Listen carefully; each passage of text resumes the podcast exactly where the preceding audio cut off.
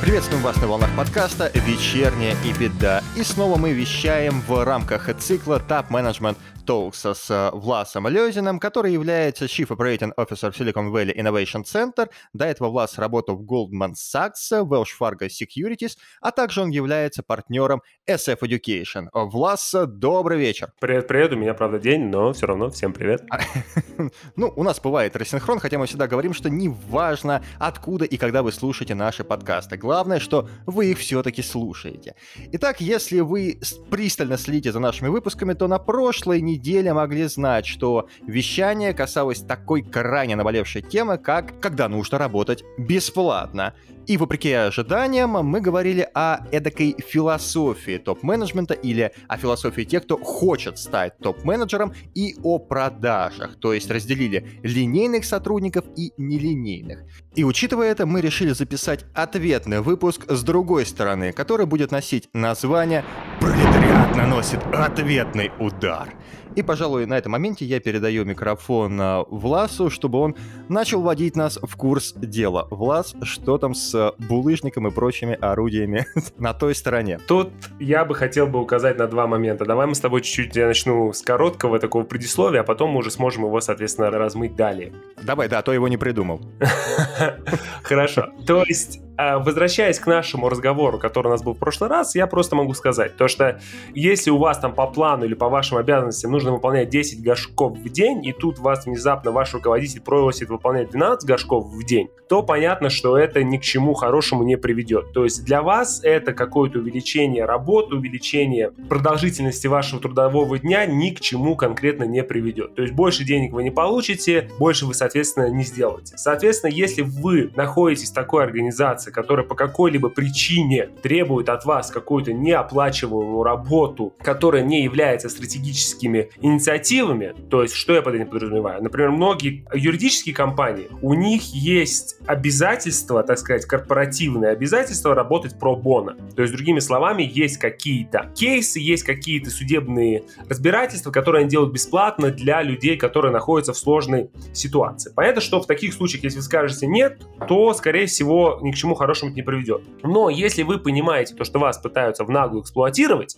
то понятно, что чаще всего просто можно сказать нет, и это приведет к правильным результатам. То есть от вас, грубо, грубо говоря, отстанут. Потому что чаще всего любому, практически любому руководителю удобно спихнуть часть своих обязанностей или работы на человека, который готов на это согласиться. Вот именно в этом моменте нужно понимать то, что ту работу, которую вы собираетесь сделать, создает ли для она, она для вас что-то новое? То есть создает ли, ли она для вас какие-то возможности? Создает ли она для вас какое-то дополнительное имя, дополнительные value, которые вы добавите для своего, те, которые можно использовать для своего персонального бренда. То есть я это говорил как на своем тренинге для топ-менеджеров, который мы проводили в Москве, так я это говорю, по идее, везде. Вы должны относиться к своей карьере как к бизнесу. То есть, другими словами, готовы ли вы, как бизнес, совершать какую-то работу за бесплатно? Конечно же, нет. Понятно, что и существует какая-то маркетинговая работа, которая является бесплатной, про которую мы говорили, являются продажные работы, которые являются по факту бесплатными,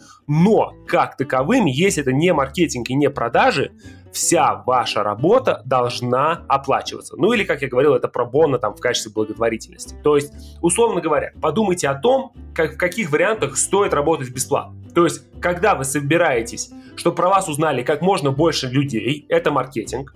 Второй случай – это когда те люди, которые про вас узнали, просто услышали, узнают вас более подробно, более детально, поймут, какой вы классный. Это продажи. Третий момент – это если вы пос- сумеете построить более хорошие отношения, то есть, например, какому-то человеку нужна помощь, да, э, будь то это внутри конторы, будь то это э, вне конторы, то есть это работа про бона, условно говоря, благотворительность, вот это третий случай, когда стоит работать бесплатно. Во всех других случаях нужно проводить четкую грань, говорить нет и может быть, даже искать нового работодателя. Давай представим ситуацию, когда сотрудник все-таки не смог сказать нет, его поймали вот на эту удочку, и он изо дня в день выполняет сверхсрочные задания, ничего за это не получает, а бывает еще и так, что ему и задерживают выплаты. Что ж тогда делать? Ну, менять, менять руководителя. Менять руководителя, менять... менять. Нет, нет, это как бы... А, почему я это говорю? Потому что все зависит от того, то есть нужно ситуацию менять. Если вы находитесь в такой ситуации, в которой вас не руководитель, не компания вас не ценит, а любая компания может вас ценить только в одном случае, это если она вам начинает платить больше денег, окей, может быть, есть еще второй случай, когда, когда вам дают там больше отпусков, больше отдыха, и действительно вас там не дергают. То есть, другими словами, в нашем мире, в нашем мире, если вы только не работаете на какую-то благотворительную организацию, единственное, что является фактом распознания вашего таланта – это денежное вознаграждение. То есть, если вам не платят больше, то, соответственно, компания на вас плевать на то, что вы делаете. Поэтому, как бы в такой ситуации, когда вы попались в какую-то западню и вы не можете из нее выйти, ну, у вас остается только одна возможность – это из этой компании уйти, чтобы в этой западне не оказаться. Хорошо, раз мы вытащили тебя для записи подкаста, позволь потерроризировать еще одной ситуации. Если человек не смог сказать «нет», но при этом он не хочет уходить из этой компании, ему, возможно, в этой компании нравится, и он даже готов сделать ее лучше. Такой сценарий ты вообще рассматриваешь? Смотри, в данной ситуации может быть два варианта. Первый вариант — это то, что вы, например, это сказали, и на вас, условно говоря, повесили это ермо, и вы его тянете.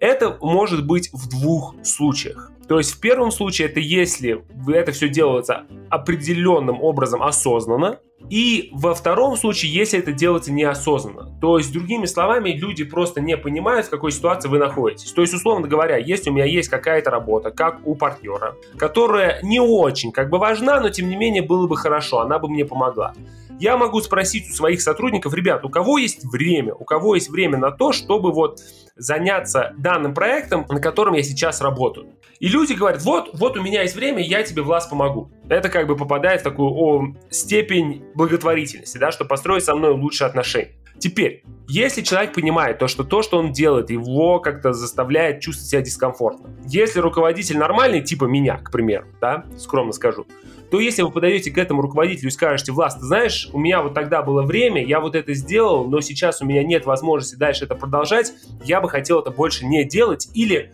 например, я увидел то, что делает процесс, я хочу предложить А, Б, С, Д, как ты к этому отнесешься? Если руководитель нормальный, то он, во-первых, скорее всего, перестанет вас просить это сделать, а во-вторых, действительно прислушается к вашим улучшениям. И, соответственно, попытается каким-то образом внедрить, потому что улучшение всем нравится. Или второй вариант, это ни к чему не приведет. То есть, условно говоря, вас послушают и ничего не поменяется. Соответственно, если вы находитесь в такой ситуации, где вы себя чувствуете некомфортно, сначала поговорите, но по факту чаще всего в таких организациях такая нездоровая ситуация происходит из-за систематических причин. То есть, если бы там были бы нормальные руководители, то вы бы себя бы не почувствовали бы в такой ситуации, в которой у вас, условно говоря, безнадега полная. Соответственно, чаще всего это показатель самой организации. Вы, конечно, можете попытаться перейти в другое направление, под другого руководителя, что, опять же, в нормальной организации возможно, но по факту, если организация не очень большая, то, то лучше просто сменить место работы. Знаешь, ситуация напоминает мне случай, когда толкают телегу с квадратными колесами. То есть погонщик, который в роли руководителя стоит, стоит сверху, это как раз тот плохой подход, о котором ты говорил. Ему совершенно без разницы, что на телеге квадратные колеса, он нашел столько-то материала, такие-то чертежи, он смог прикрутить только квадратные, мать его, колеса, и от своих подчиненных он требует только одного — толкать, невзирая ни на что. Толкай, толкай, толкай. Если ты не толкаешь, ты ничтожество. Вот как-то в таком ключе у меня картинки всплывают. Приблизительно, приблизительно, да. Влас, насколько я знаю, с твоим внушительным стажем работы в финансах и, естественно, в топ-менеджменте, возникали ли когда-нибудь, не скажу, что у тебя, а где-нибудь поблизости эдакие бунты? То есть ситуации, когда все вообще пошло не так, как планировали, и угнетенные работники натуральным образом подняли мятеж? А если честно, конкретно таких ситуаций я, конечно, не встречал. Другое дело, что я довольно-таки часто встречал такую ситуацию, когда у нерадивого руководителя по той или иной причине эта команда просто разваливается. То есть это очень-очень редко бывает такая ситуация, когда человек высоко профессионален в чем-то и при всем при этом не может организовать работников. Я не говорю там про приятность человека, то, что он весь такой джентльмен или изящная леди. Ну, как говорят, хороший человек — это не профессия, это нечто другое Правильно. за рамками рабочей деятельности, да? Да, но обычно, что я хочу сказать, то, что человек, который может организовать хорошо работу коллектива, чаще всего может хорошо организовать и работу вне коллектива. То есть договориться со всеми, разрабатываться и так далее. Существуют такие ситуации, соответственно, когда бывает такая ситуация, то что человек построил хорошие отношения со своим начальником, который может быть даже его папа, а со всеми остальными он, условно говоря, ничего не делает. Потому что они не папа. Да, потому что они не папа и даже не дети. То есть он там может, условно говоря, людей терзать и тиранить, но по факту это приведет к падению производительности. Никто у этого человека не захочет работать, ни к чему это хорошему не приведет, и, соответственно, скорее всего, этот проект будет идти ни шатка, ни валка. Опять же, абсолютно не факт, то, что этого человека вдруг из-за этого уволят или еще что-то произойдет, но это обычно этот бунт, как ты говоришь, на корабле идет не один, он обычно идет с невозможностью данного человека, против которого бунтуют, организовать работу. Поэтому провал идет не только по направлению персонала, но и по направлению выполнению проектов, выполнению работы и так далее. И все скатывается в такой единый и комплексный Армагеддон, судя по всему. Жуть. По факту да, потому что, потому, потому что опять же, то есть есть такие моменты, которые, а, вот, например, мы занимаемся консалтингом. Чаще всего когда ты приходишь в компанию, у которой есть какие-то проблемы, эти проблемы появились там, можно сказать, эволюционно. То есть, другими словами, они не просто появились из ниоткуда, это не одна проблема. То есть мы не можем прийти и, там, не знаю, как Маккинзи или Бейн сказать, вот, введите вот это, сделайте вот это, и все решится. Нет, обычно это крайне комплексная проблема, которая требует очень глубокого разбирательства. Понятно то, что все упирается в людей. То есть, другими словами, насколько люди вообще понимают бизнес, как его строить, как настраивать взаимоотношения с подчиненными и так далее, и так далее, и так далее. И никогда это не бывает, о, вот только одна причина, мы ее решим. Всегда, любая причина, недовольство персонала, оно всегда вызвано комплексом причин. Могу привести конкретный пример, который, я думаю, сейчас очень актуален. То есть есть такая мантра в Кремниевой долине и вообще везде такой лучший бизнес-принцип, который говорит о том, прислушайтесь к своим сотрудникам, то есть чего они хотят. Конкретный пример, хотят ли они работать на удаленке. Посмотрите, что вам говорят ваш персонал. Во многих организациях, которые и так себя хорошо ведут, они устраивают данный опрос, они понимают то, что подавляющее большинство людей хотят работать удаленно и вводят практически стопроцентно удаленную работу. Может быть, оставляют 2-3 офиса для тех, кто хочет, кто хочет приехать, для тех, у кого нет возможности работать из дома. А есть другие организации, которые подходят, выходят какие-то старые дядьки, которые там уже были 30 лет в этой компании, говорят, мы с пацанами собрались и решили то, что мы все намного лучше, когда мы работаем все в офисе. Понятно, что это ничего, кроме отторжения для персонала, не вызовет.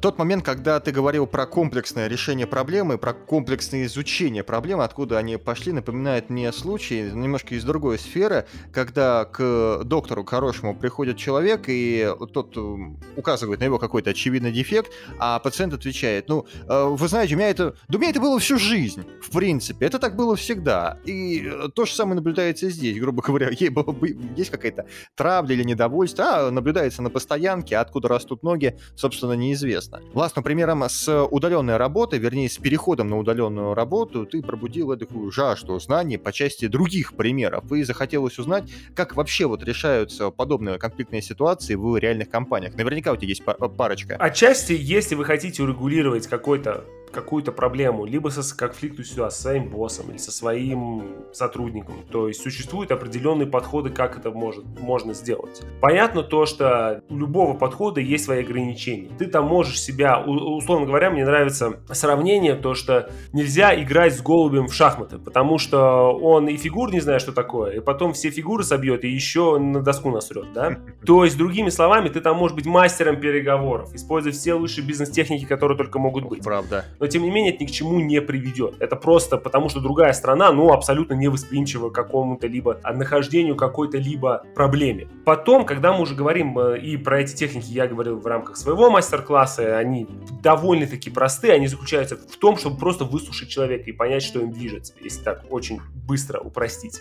И, соответственно, когда мы говорим про какие-то компании, обычно компании, которые приходят к консультантам, которые приходят к таким компаниям, как мы, или там к McKinsey, Big 3, Big 4 и так далее, у них уже есть хотя бы какое-то начальное понимание, что, что либо что-то не так, либо то, что они хотят что-то поменять. Это уже хорошее начало.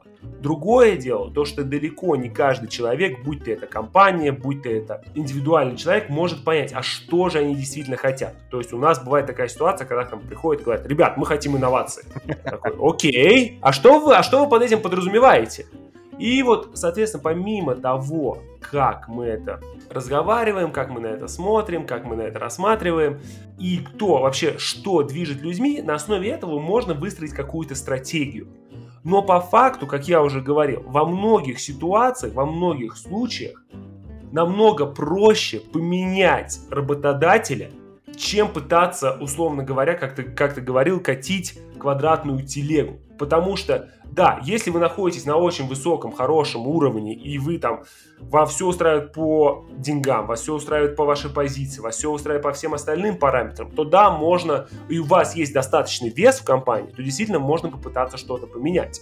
Но чаще всего мы просто недооцениваем себя и переоцениваем стоимость какой-то компании. То есть если вас что-то не устраивает, ну не нужно сидеть и ничего не делать. Вы можете поменять внутри компании, но это крайне-крайне сложно, если вы не находитесь на уровне руководства.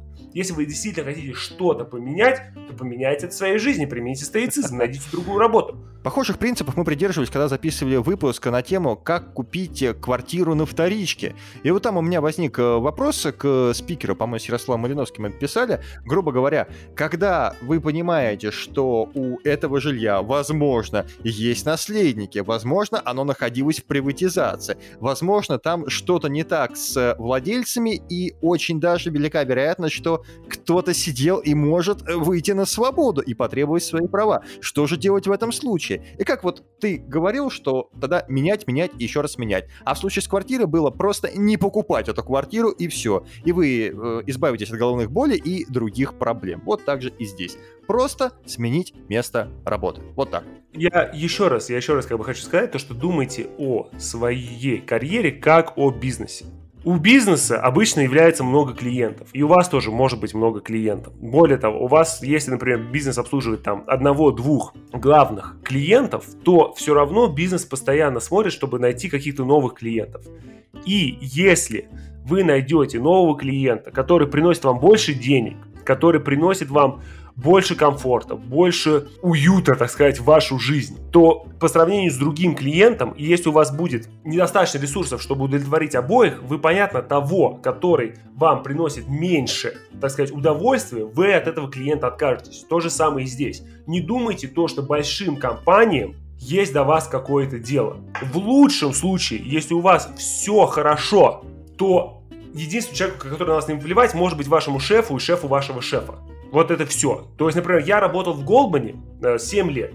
Когда я ушел, про меня просто, так сказать, ну, условно говоря, забыли. Да, те люди, которые работали со мной, которые работали, были моими подчиненными, они по-прежнему с ними встречаемся, общаемся, разговариваем. Но, в принципе, большой организации Голдман абсолютно плевать, был я там или нет. И, соответственно, пытаться себя уговорить, то, что ну вот, я же так долго с ними работал, такая классная организация и так далее. В этом нет абсолютно никакой ценности. Главная ценность – это ваша работа, ваша карьера. Вы должны искать то, что лучше для вас, а не какие-то абстракции.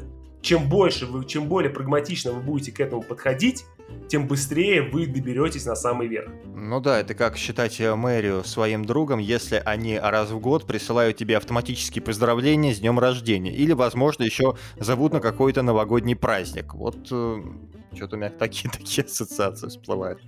Тогда, уважаемые слушатели, на сегодня у нас все. Надеемся, что вы переслушаете предыдущие и, в принципе, другие выпуски из цикла подкастов Top Management Talks, которые мы неизменно записываем с Уласом Лезиным. Периодически к нам подключаются другие спикеры. Сделайте для себя правильные выводы. Ну, естественно, мы очень надеемся, что то, что мы вот сейчас записываем, не канет в лету, а будет использовано на ваше благо, на благо вашей карьеры. Влас, благодарю тебя за этот, ну, естественно, другие выпуски и ждем для дальнейшего просвещения по теме топ-менеджмента, да и не только. Все, всем спасибо, всем пока. Спасибо вам, уважаемые слушатели, за то, что вы остаетесь на волнах подкаста «Вечерняя и беда», и до новых встреч. Всем пока.